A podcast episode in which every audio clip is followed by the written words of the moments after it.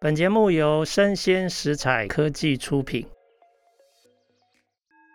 新创除了热血创意与活力，其他重点让长辈告诉你。欢迎收听《杨家长辈经》，未来的新创拼图。大家好，今天非常非常荣幸能够邀请到我心目中的女神哦，也是青创圈的奇葩。政务网创办人马玉如哈，那马玉如在她即将步入中年之际，呃，成功的拿到了这个台湾十大杰出青年哦，就在今年哦，哎，什么时候颁奖啊？已经颁过奖了哦，已经颁过奖了，对是。好啊，那你跟观众打声招呼。Hello，各位观众，大家好，我是政务网的创办人马玉如。是。大家不知道马玉如哈，现在这个拿十大杰出青年之外，他看起来真的还像二十几岁的这个年轻人哦。谢谢。那我后来听说他创业已经十二年了哦，那就表示其实你是二十几岁就创业了。对，二十八岁。那你可不可以跟我们分享一下，就是当初二十八岁应该有一段职场的经验了嘛？哈是，当初是呃从事什么样的工作？那在什么样的因缘际会之下决定自己创业？好，大学毕业的时候我就想说，因为我念的是中文系，然后又不想当老师，所以其实也蛮迷惘的，对。不像杨博士念经济系，然后就当了博士，然后又是哎什么所的所长之类的，就我们没有办法，就是哎望尘莫及啊。所以我们就想说找哪一个赚钱最快的工作，所以就去卖豪宅，去建设公司卖豪宅，然后也的确存了一点钱。然后因缘际会之下，就是在网络上面发现有人在送猫笼，然后当时我刚好收养了一个流浪猫，我就觉得以为要用笼子装猫嘛，所以就刚好跟他索取。见面的时候，他看到我非常非常高兴，还冲过来握我的手，说谢谢你索取我的猫笼。那当时我就想说，诶，陌生人，然后我跟他拿东西，怎么他反而比我还要高兴，还这么感谢我呢？那原来是我出现的时候解决他的问题。他当时自己养的宠物就三天就过世了，他养兔子，然后问遍亲朋好友，也没有人要接手他的那个猫笼。然后这时候我就出现了，所以他是对我千恩万谢。那我就觉得说，这个笼子，哎，后来才发现价值很高，要七千两百块。然后他用的像全新的一样，就给我。很多人家里都有这样停滞闲置的物资。那其实如果能透过这样资讯的流转，然后让别的陌生人，可能也许就住附近，也许也住台北，然后能来跟你索取，其实对双方来说都是很美好的一件事情。那当然。这个猫笼就不用丢到垃圾桶去焚化掩埋，而变成在我家继续使用，所以就跟几个朋友创立了这个平台。是，所以那时候创业的第一桶金就是自己工作的积蓄。是，哇，哎，那你学中文，你那时候创业的时候会不会担心说，哎，这些商业啊、经营管理你没有那么熟？那你那个时候会不会害怕？你是怎么想？我还来不及害怕这件事就发生了，就.就是不会经营公司，我到现在都还是不太会，但还好我有很好的伙伴，对，就是有点好像在文学院的真的是比较不懂这种商业的逻辑。是，我觉得这可能跟你的个性有关哦。听说你这个从小就是运动健将哦，高中时还当过这个学校篮球队的校友，呃，队长。哎，是是，是，你是从小就喜欢运动吗？呃，不要看我现在胖胖的，小时候我是特别的瘦弱，都坐第一排第一个，然后常常生病，所以我妈就把我送去篮球队，然后希望我长高长壮，然后从那时候开始就打篮球，然后一直到到现在还是偶尔会打。哇，十大杰出青年还在打篮球，哦，不错。那那个时候，呃，怎么会当上篮球队的校队的队长？因为呢，我是念永春高中的，我那时候刚进去的时候，这是第三届，才刚好填满。第一、二届的时候根本没有校队，所以当时 学校就说：“来吧，成立校队。”所以你只要会运球上篮的人都可以进入校队。哦，但是你这样讲，我认为是谦虚了，因为听说这个马玉如创下一个校史哦，至今那个为人津津所乐道哈，因为好像。是美国学校的呃高中的校队邀请你们来友谊赛是吗？对，没错，然后还派游览车来接我们，我们开心的要命。哎、欸，我想问一下，为什么那个时候会邀你们的校队？就是可能想要让他们美国学校的 同学增加自信心吧。就把我们载到天母去比赛。哦，那我说那时候马玉茹创下校史可可可气的记录，就是那一场比赛啊，所有你们学校的得分全部都是你一人独得，对不对？对。在那在那个美国学校的校队的这个实力之下，你还是有办法得分啊！啊，谢谢你。对，谢谢。那应该球技也是 哦，成心应该不简单嘛，对不对？感谢。哎、欸，你老实说，你那个时候是不是运动明星啊？不是吧，我很矮哎，就只是就爱打球而已。OK，动作灵活是这样吗？对对。对矮也有可能人家都守不住啊！如果你速度够快的话，也也没也还好。是，其实我那时候一个感觉，我就觉得马一如很有这个明星球员的特质。所以他做什么他都不害怕哦，就是直接就去做，想到就去做。哇！所以你认识我创业这么久，只觉得我有明星球员的特质，也就是根本不适合创业嘛？我听出你的弦外之音了。好啊，那去打球吧，这样。那你可不可以说一下，呃，你的创业既然有十二年，政务网它有没有一些演进的过程？就是一开始是什么样的阶段，然后发生了什么重大的里程碑，你就顺利进入下一个阶段，变成现在的政务网。其实这蛮好玩的，就是政务网的创立过程，这十二年一直都在变化。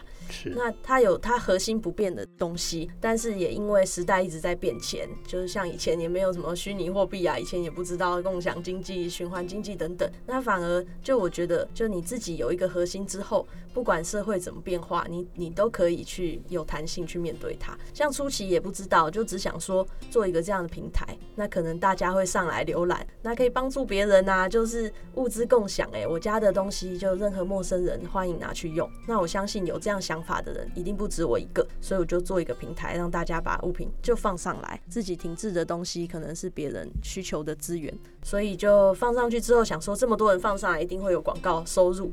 所以就广告费，当时算一算，哎、欸，应该就比上班的薪水还要好，所以就做了。就像你说的，就没有商业概念，这样都不知道，其实这么大的流量是需要很好的一个 IT 背景去把它维护。是对，然后就网站就挂掉了。所以其实广告费没没收到什么，就到现在为止，就也都不太敢放广告，因为也是担心网站会挂掉。但是这几年来就是不会发生这样的事了。可是因为以前也只有这样的收入来源，那后来是成立第四年的时候，那个新竹物流当时的那个 CSR 总监，他就说我们应该跟物流合作，然后。我就说物流，为什么物流要跟我合作啊？就是物流不是该收多少就收多少吗？他说不是，他说每一单的交易量，物流都应该给你，不管是软体服务费或广告费或平台服务费等等的，就你应该开发票给物流，叫物流给你钱这样。我就说为什么？他就说因为物流跟政务网合作的话，物流业者可以赚到他们本来赚不到的钱。是，就比方他是新竹物流嘛，他说 PC Home 买一台电脑回家，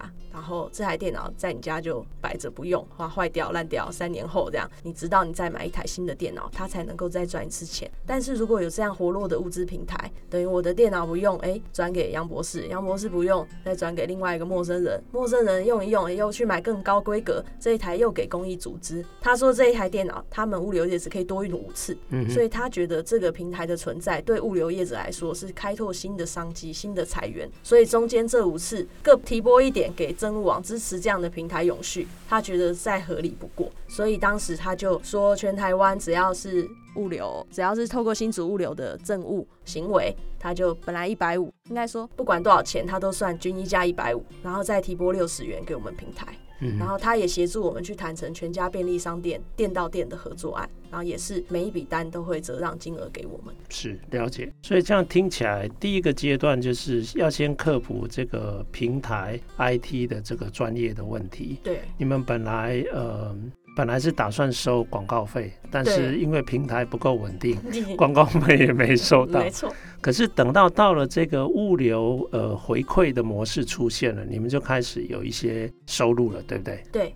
那现在除了物流的这个商业模式之外，还没有什么其他的收入的来源？哦，有，在两年前，我们发现到这个物流的，如果说物流要让我们损一两瓶的话，其实会员要蛮大的，可能要到六十万以上才。目前多少？目前八万多人。OK OK，对对，欢迎大家再加入这样。是是是。对，因为它免费，然后又可以拿东西送东西这样，所以在这样的情况下，它变成说，因为台湾人口数比较少，所以这个物流回馈没有办法去支持平台运作，所以显然我们还要想一些别的商业模式。然后也很巧，就是发现到说，在跟一些客户聊天的过程，因为我们还是会零星接一些企业合作专案，就可能他们有物资啊，就是 OA 家具，我们会协助他赠送，然后会。就是收取一些服务费用，这样。在服务的过程中，发现到这种科技公司，他们的员工都很想要把东西捐出去，但是他们没有时间。就你请他们来真物网拍照上架，对他们来说有点耗时，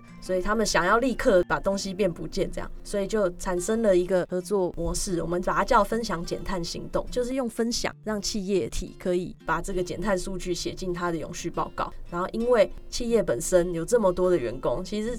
假设五百一千个员工，可能一个人拿一个东西出来，每个月拿一件出来，可能那个减碳量就是用吨来算的，而不用再去重购新购物资去分享给任何公益机构或是有需求的民众。那我们就成批收取，然后所以我们自己也租了仓库，就是让这些物资做更有效的利用。这个部分是我们第二次的，等于说二点零商业模式。那诶，我想请问一下，目前你们这样十二年下来，到底在上面流通赠送到的物品，到底都是哪些东西呀？哪些东西现在流通的数总数好像四百多万件，Wow. 然后总价值好像是二十六亿。是，就是如果这些东西都拿去卖的话，可以卖二十六亿。但是在平台上面是用送的，哪些东西大大小小都有。小的话，橡皮筋、马克杯，然后便利商店点数，或者是呃纸袋那种什么买 Coach 包的纸袋那种都都有人在送，那算是比较小的物件，这种也有，大的物件也有。平台总共送出过四台汽车，然后好像六台摩托车，然后那你有没有索取？没有，抢不到。然后，然后还有四百多台直立式钢琴。就是电子琴、电钢琴、什么吉他，我都已经不算了。光比较昂贵的直立式钢琴，每个月平均都送出两台，这是比较大的。所以其实分享的心就在每个人的心中啊。那看自己的家庭有哪些停滞物、闲置物。其实每个家庭不一样。其实如果我家有一个钢琴，它也是闲置物啊，我也不会弹。但是在别的家庭，一个想学钢琴的小朋友的家庭，它就很重要，或者是公益机构。是，听起来什么东西几乎都可以送哦。对，对不对？哎、欸，那如果我常常跟妈妈吵架，我可不可以把妈妈送掉？可能，哎、欸，己所不欲，勿施于人。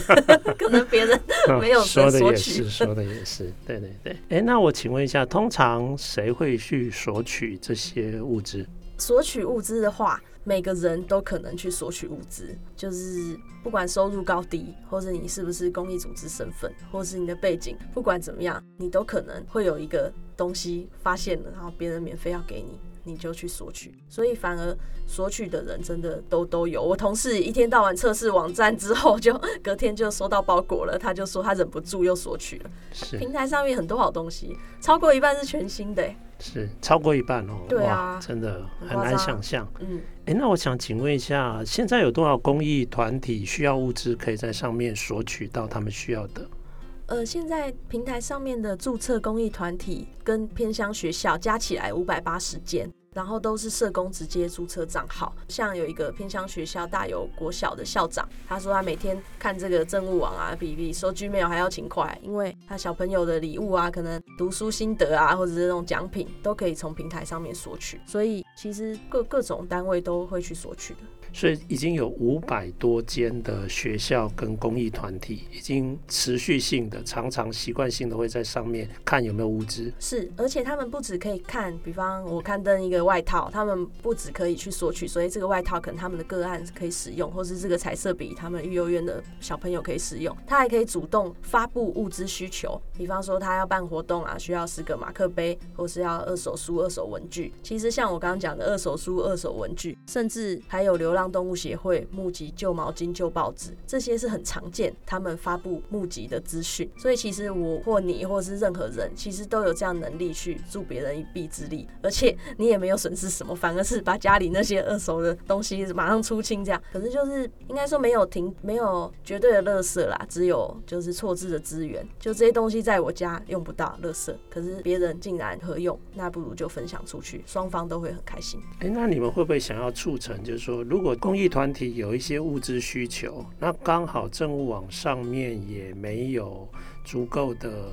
他们需要的物资，你们会去让一些可能捐助的企业来认购这样的物资，然后送给公益团体吗？呃，这个认购不是我们主要的推广，因为我们主要鼓励闲置物资。但是杨博士，你实在太聪明了，金头脑。就我们 但凡跟企业合作的时候，我们都会特别列出当时就是公益组织需求的物资。其实企业那些员工都超好的，像有有一次我记得是缺笔记型电脑，是就要两台还三台，那个企业的员工就直接认购一下就买全新的赠出。所以说，其实大家并不是不想要就助人一臂之力，而是有时候你根本不知道这些资讯在哪，也很怕这些资讯是是假的啊，是错误的。那其实政务网上面的资讯都是及时刊等，十五天就下架，募集满也下架，不管是你放上去的礼物，或是你发布的需求，所以都是。最及时的。那我们在跟企业交流的时候，也会刚好把这些公益组织的需求带到。那至于企业号召员工，也可能三台堪用的笔记型电脑，也一下就募满了。那他们当然也是可以去很迅速的解决，就是去买这样。对，当然也可以。我前一天听你说过，有一些小微的社服机构，甚至因为他们没有自己的官网，好像还把政务网的网站设为首页，是不是？啊，是。现在好几个。公益组织都把我们平台当官网用，是因为就是又有流量，而且操作也简便，有也有 APP，所以其实社工在不管是发布他们自己的活动，我们像也有一个叫我们叫说说，其实就是一个部落格的形式。那其实他们都会把这边当成他们宣传的一个管道。可能我们不了解说，诶，艾滋病患者他们需要什么样的支持，那就是病疾病的成因，那其实根本不用害怕这些资讯，其实他们也会透过我们平台去做推广。哎，你可不可以分享一两个故事，让我们了解一下？就是透过这样的诗与兽，可能从未谋呃谋面的这些狮跟兽的对方，因为这样的这种可能性，创造了很感人的故事。是，就是太多了，真的太太多了。举一两个你印象最深刻。好，好，有一个基隆的会员，然后这个有没有媒体采访过？那她一直都是就小女生，蛮漂亮，我也见过面。然后她就会一直送自己的衣服啊，或是饰品啊、香水等等，就跟在平台上跟大家交流。然后她也拿出一叠明信片，她就说这都是她索取到物品的时候，别人还会写写卡片给她。不止一个人，所以大家对于这种免费的馈赠，就其实是很很感恩的。你很难想象，你买在那个虾皮买或卖的时候会收到这种感谢的手写的明信片吧？但是在真网就常常发生这样事。然后有一天，他就是家里可能帮人做保吧，就是反正就是有一些被讨债的状况产生这样，然后他家就变得忽然很辛苦。然后刚好就是有之前交流过的政务网的其他的会员知道这件事之后，因为跟他在基隆面交嘛，所以就知道。然后就每个礼拜都会带菜啊，带食物来给他们全家，因为他家四个小孩，所以他就觉得说，哎，以前我就是送洋装给陌生人，就现在那个陌生朋友知道我有这样家里需要帮助，真的连买菜的钱都没有了，因为可能还要连夜搬家这样。然后竟然每个礼拜都。带东西过来，而且他说那个会员也不是家境非常好，也有中风的公公要照顾，只是就觉得哎、大家互相互相，然后连拜拜完的那些饼干也都会拿给他们。那其实这位基隆会员就非常的感恩。那我就觉得说，就这个故事告诉我们说，其实每个人都很愿意分享。那其实今天虽然说我可能是送外套的人，可是明天我可能就跟你索取裙子或球鞋。我觉得人是互相的，每个人起起伏伏之外，物资也是有时候就是多买，或是哎、欸、看到你的东西，我还觉得那个品味还蛮合我的，其实就可以互相交流索取，而在这些互动中都会衍生很多后续的友谊。是，那很棒哦。那我真的非常希望政务网永垂不朽啊！谢谢谢谢。那现在因为政务网已经十二岁了嘛。假如再过十年就二十二岁了，你那时候应该蛮有可能已经参选台湾的总统了，对不对？并没有。